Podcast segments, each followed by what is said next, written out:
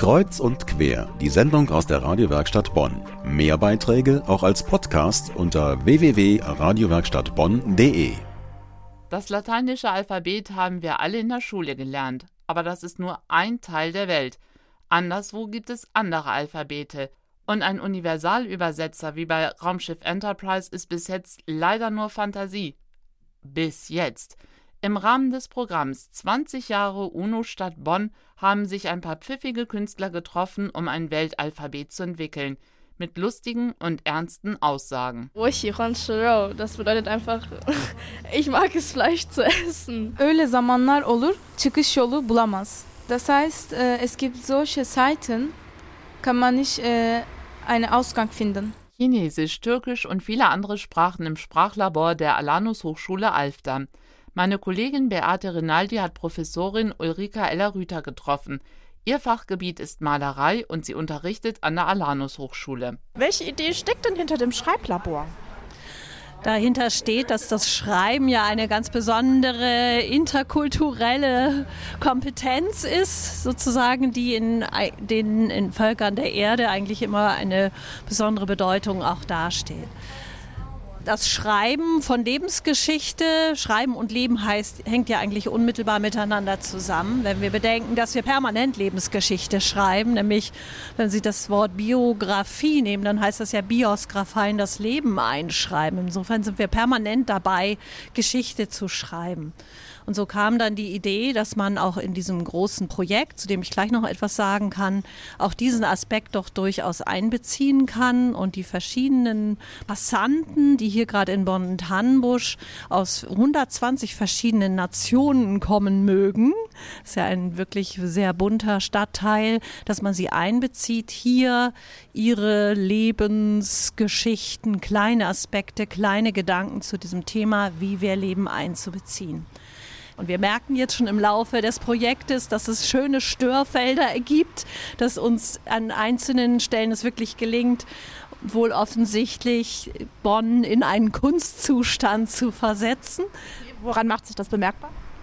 Dass wenn wir, wenn die Künstlerin mit ihrer sogenannten mobilen blauen Linie durch die Gegend geht, das nicht nur Begeisterung hervorruft, sondern Bürger irritiert und dass sie dann ähm, sich bei der Polizei melden und dann doch nachher hören, es ist eine Kunstaktion und keine Sachbeschädigung.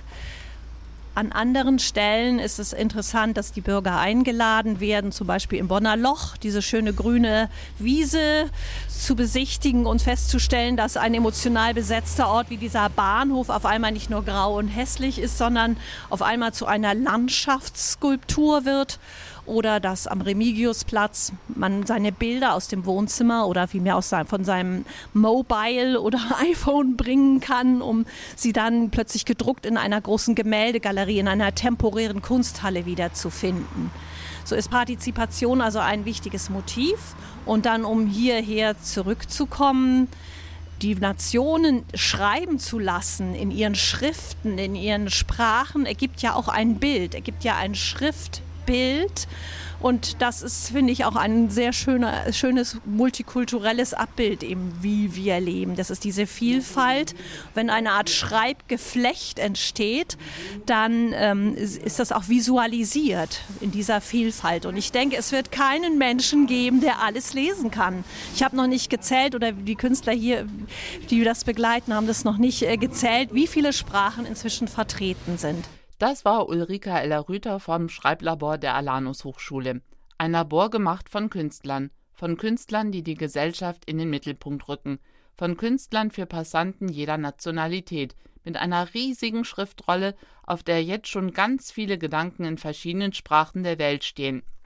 Darum heißt die Rolle Alphabet der Welt, entstanden in Bonn-Tannenbusch, das mit über 120 Nationen die Welt in klein darstellt – jeder, der sich hier verewigt hat, hat Ja zu diesem Angebot gesagt, Ja zu der Einladung und die Hand gereicht. Auch das kann Kunst leisten. Und wenn Sie jetzt denken, ha, ich kenne einen Raum, der 50 Meter lang ist und ich wollte schon immer mal ein Weltalphabet präsentieren, dann melden Sie sich bei uns. Info at medienwerkstattbonn.de 20 Jahre UNO-Stadt Bonn. Noch bis Dezember läuft das Programm dieses Jubiläums. Weitere Informationen dazu wie immer unter medienwerkstattbonn.de